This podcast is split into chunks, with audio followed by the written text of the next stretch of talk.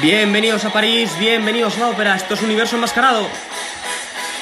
El podcast para locos de la gran pantalla en el que repasaremos y descubriremos los grandes títulos del séptimo arte. Os habla el fantasma de la ópera. Toma asiento, nos has encontrado.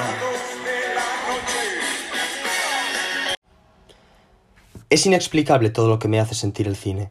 A veces pienso que mi pasión exacerbada por el séptimo arte solo es equiparable a la devoción que muchos tienen por sus santos. En lo que a mí respecta, tengo unos cuantos dentro de este mundillo. Billy Wilder, Fritz Lang, Roberto Rossellini, Vittorio de Sica, Luis Buñuel o José Antonio Nieves Conde, entre otros. Sin embargo, las películas no son nada sin un equipo enorme detrás, como tampoco sin los espectadores, sedientos de historias y vidas de repuesto, como diría Garci. De la vida sabía mucho el hombre que filmó la película que se va a tratar hoy aquí, sobre todo porque los personajes que aparecen en ella no solo libran un combate en un cuadrilátero ante un oponente, sino que su propia existencia y los anhelos que bullen en su interior los esperan fuera una vez que han bajado del ring. Y afuera, señoras y señores, y bajo un glorioso blanco y negro, se respira el virtuosismo de Marcel Carnet, o lo que es lo mismo, el aire de París. Bienvenidos a Universo Enmascarado.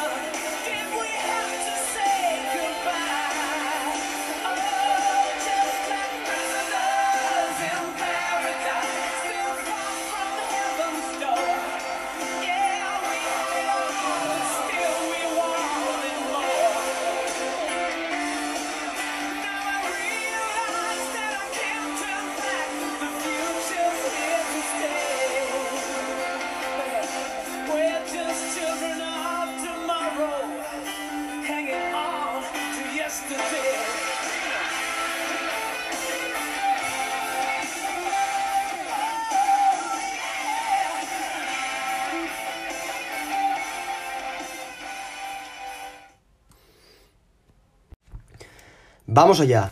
Año 1954, dirección de Marcel Carnet en una película protagonizada por Jean Gabin, ganador de la Copa Volpi en el Festival de Venecia, que se celebró el mismo año, quien interpreta a un exboxador, y su mujer, muy sabia, desea que se retire y abandone ese suburbio, esas cuatro paredes cochambrosas en las que viven, para disfrutar de una vida mejor. Y él, que es muy tozudo, una persona de fuertes convicciones, aguerrida, quiere encontrar a un joven talento para llevarlo a la cima. Y es entonces cuando aparece en escena André Menard, encarnado por Roland Le Safre, quien trabajó en Teresa Raquin, una película eh, protagonizada por Simón Signoret, a las órdenes del propio Marcel Carnet. Bueno, pues él y Legarrec, Víctor Legarrec, el personaje de Gavin, se conocen y rápidamente eh, lo empieza a preparar para que se curta en el mundo del boxeo. Este muchacho, este chaval, eh, este joven es un tipo amargado, infeliz, vulnerable, que siente debilidad por las mujeres. Y, eh, bueno, son cosas, son circunstancias que irán marcándolo a lo largo de toda la película la cual tiene notas de cine negro, por cierto, quizá un poco matizadas o más sutiles, si se quiere, de lo que suele ser habitual, pero también están presentes esa sordidez del mundo del boxeo con inconfundibles guiños o referencias ineludibles a Nadie puede vencerme con el gran Robert Ryan o Cuerpo y alma de Rosen. Se ven los amaños, la dureza, la injusticia y por supuesto la mujer fatal, guapísima, a la que da vida Maguida Ems, una mujer acaudalada y llena de joyas que quiere encumbrarlo en su carrera en el mundo pugilístico. Pero es que, más que una película de cine negro, reitero, se trata de una película sobre la vida misma. Es un relato muy humano, muy natural, sin artificios ni interpretaciones forzadas, todo es muy auténtico, incluido el combate, rodado en tiempo real, por cierto, en ese local de aficionados tan sucio, tan oscuro y que cuenta con grandes interpretaciones de los púgiles. Y digo que todo es muy auténtico, pero a la vez no se pierde el romanticismo ni la elegancia características de Cagnet, dos rasgos que no abandonó jamás a lo largo de su trayectoria. Por cierto, aparte de esta, yo no recuerdo ninguna incursión francesa en el mundo del boxeo. No obstante, si alguien tiene el valor y la paciencia de escucharme y sabe de alguna otra película francesa que verse sobre el mundo pugilístico, pues de mil amores le agradecería que me lo hiciera saber. Ya digo que eh, yo, exceptuando esta, no, ahora mismo no se me ocurre ninguna. Que seguramente las hay, ¿eh? Seguramente las hay, pero oye, esto también lo bonito, intercambiar opiniones y descubrir eh, joyas que hasta entonces han permanecido ocultas y así ampliar el bagaje cinematográfico, artístico y cultural. La cultura ahora que está tan en boga con esto de la, de la censura. Eh, la censura es censura, se mire por donde se mire. Mm, es inadmisible, es algo deleznable. Pero bueno, vamos al, al asunto que nos ocupa. Eh, digo, hago alusión al boxeo, pero es que casi no vemos boxeo en la película, exceptuando el combate de un dinamismo vibrante eh, y, como digo, rodado en tiempo real. Es una pelea eléctrica, es eh, pues muy en la que vuelan los ganchos, los jabs, todo es muy real. es, es tan eléctrica que hipnotiza al espectador. Uno no puede dejar de mirar la pantalla. Es, es algo realmente tremendo. Em, pero casi no lo vemos, casi no vemos boxeo en la película, porque es precisamente el deporte lo que ejerce de vía de escape para la clase obrera, eh, trasladándose la lucha en el cuadrilátero, metafóricamente, a las circunstancias vitales de los protagonistas.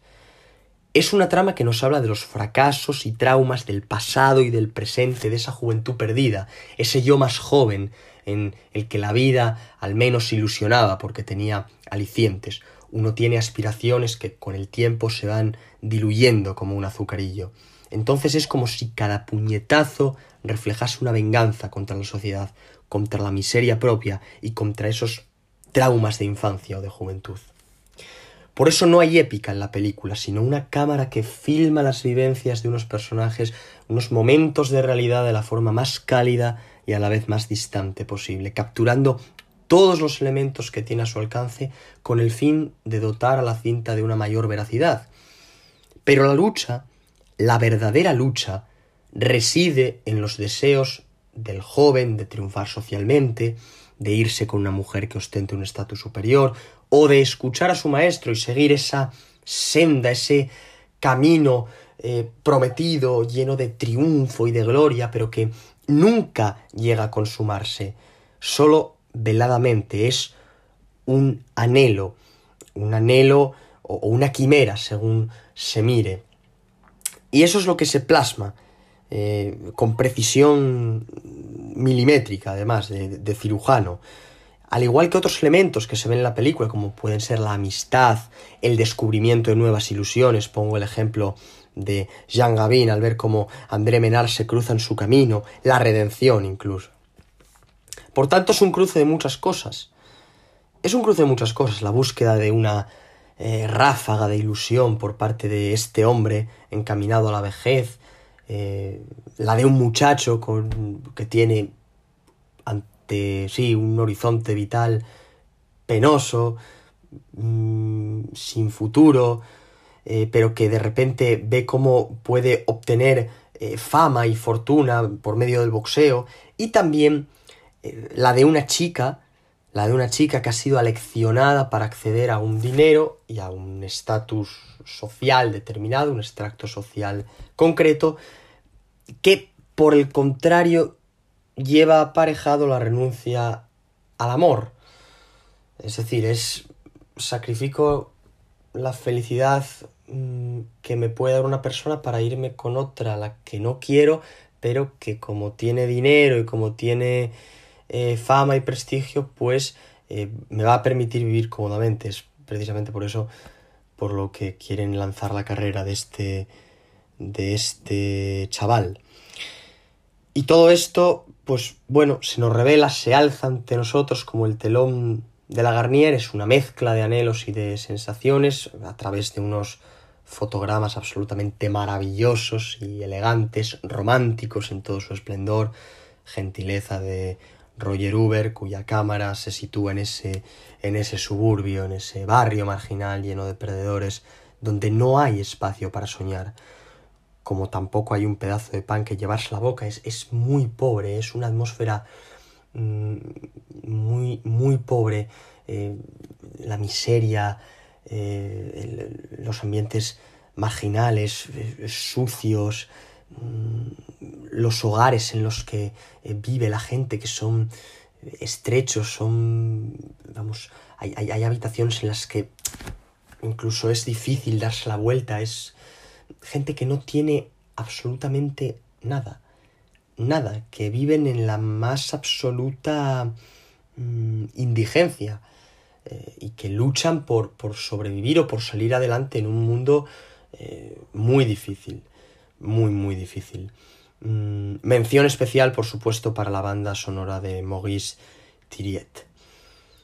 Eh, debemos tener en cuenta, y esto es importante, que Marcel Carnet rodó esta película cuando ya no gozaba del prestigio y la reputación de antaño, cuando hizo El Muelle de las Brumas, Amanece o aquella de los eh, niños del paraíso, porque su carrera, si bien no se detuvo, cayó en picado tras la Segunda Guerra Mundial, debido al proceso de depuración que, al igual que muchos cineastas, eh, sufrió, fue sometido, eh, así como a las críticas casi nunca agradables hacia su obra por parte de unos jovencitos muy cinéfilos que formaban parte de la revista Cahiers du Cinéma.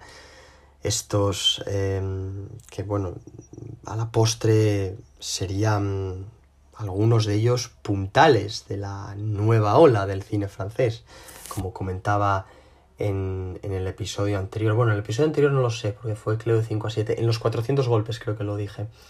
Eh, hablé un poco de, de la Nouvelle Vague, de las características del movimiento y sobre todo de la eh, formación y del bagaje cultural y cinematográfico que tenían eh, esa playa de directores que, bueno, se erigieron en abanderados de una corriente muy rompedora y muy revolucionaria descubridora de un nuevo lenguaje cinematográfico.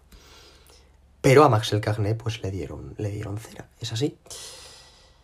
Aunque a mí esta película me, guste mucho, me, parece preciosa. No al nivel de otras obras suyas, por supuesto, pero, pero me gusta mucho El aire de París. Y poco más, poco más puedo deciros sobre la película. Tan solo recomiendo que la veáis, si no lo hicisteis ya. Y mm, antes de despedirme, comunicaros que para el próximo episodio contaré con dos invitados muy especiales, de lujo diría yo, sobre todo porque, aparte de grandes aficionados al cine, son mis amigos.